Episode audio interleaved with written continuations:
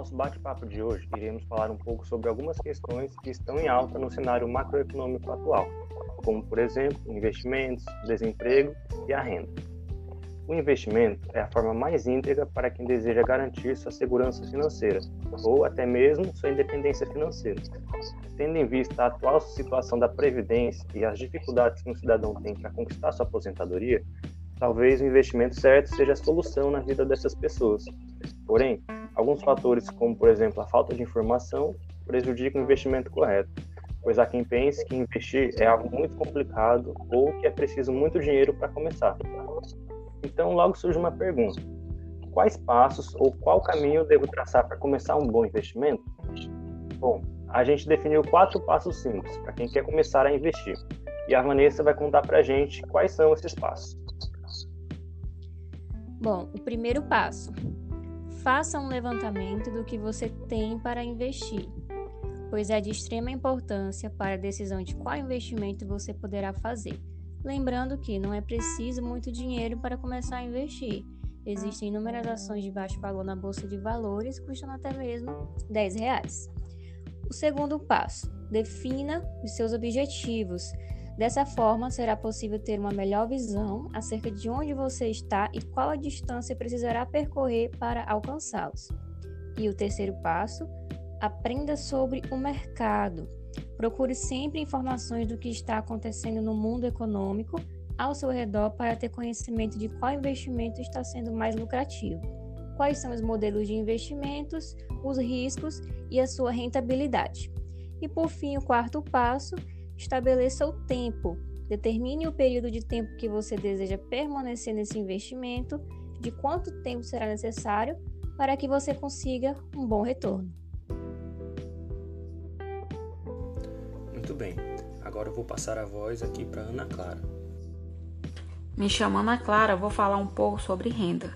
Segundo a economia clássica, a remuneração dos fatores de produção são salário, aluguéis, juros e lucros. O que seria mais especificamente o significado de renda? Então, trata-se de um indicador utilizado para avaliar as condições econômicas de uma organização. Ela é calculada a partir da soma de todos os rendimentos de um país durante o ano, salários, juros, lucros, aluguéis, etc.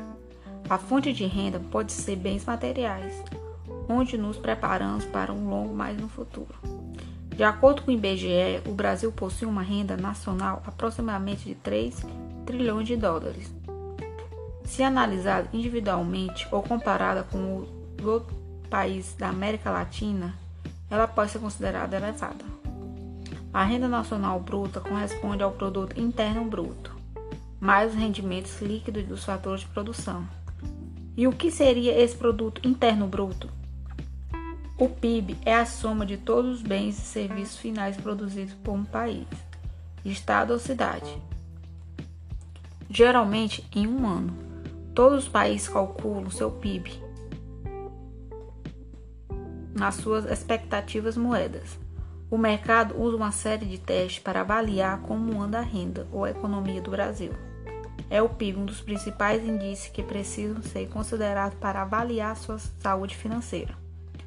Como funciona a circulação de renda? O fluxo circular de renda explica a interação entre os agentes de uma economia de forma agregada, através da macroeconomia. É um modelo básico no qual leva em consideração a família e as empresas, que são agentes muito importantes. Mercado de bens e serviços, onde as empresas oferecem bens e serviços que são adquiridos pelas famílias. Mercado de fatores de produção são fatores como trabalho, terra, capital, oferecidos pelas famílias, que são contratadas ou adquiridas pelas empresas. A crise econômica teve um fator grande em relação aos trabalhadores, que não são independentes. Contudo, as pessoas que conseguiriam se manter em seus trabalhos estão sentindo o peso da pandemia que está causando em seus bolsos. Aqueles que têm menos escolaridade foram um dos, uma das partes mais afetadas que acabaram ficando na mão em relação à renda. Bom, agora a Ana Flávia vai falar um pouco sobre o desemprego no cenário brasileiro atual. Governo admite desastre. Desemprego pode chegar a 18,5% em 2021. Secretário de Política Econômica desmente Bolsonaro e Guedes e admite que índice deverá sofrer alta histórica no próximo ano. Segundo ele, isso ainda não ocorreu porque boa parte dos desempregados ainda não busca trabalho e então não consta nas estatísticas oficiais. Os técnicos do IBGE argumentam que o crescimento do desemprego ocorre em função tanto das pessoas que perderam suas ocupações, quanto das pessoas que começaram a sair do, do distanciamento social e voltar a pressionar o mercado de trabalho. Segundo eles, embora a demissão tenha sido massiva, a maioria que perdeu seu emprego caiu na inatividade. Nessa equação ainda figuram 11 milhões de trabalhadores no mercado formal, cujos contratos foram suspensos ou tiveram jornada de salários reduzidas durante a crise do coronavírus. Estes poderão engrossar as estatísticas do desemprego, caso o patronato não se recupere.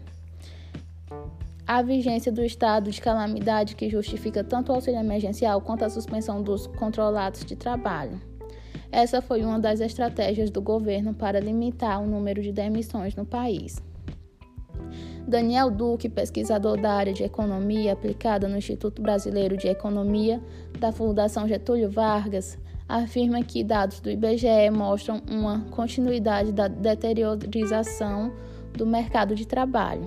O que me surpreendeu foi que não houve qualquer sinal de recuperação ou de desaceleração da piora do mercado de trabalho, comentou o economista.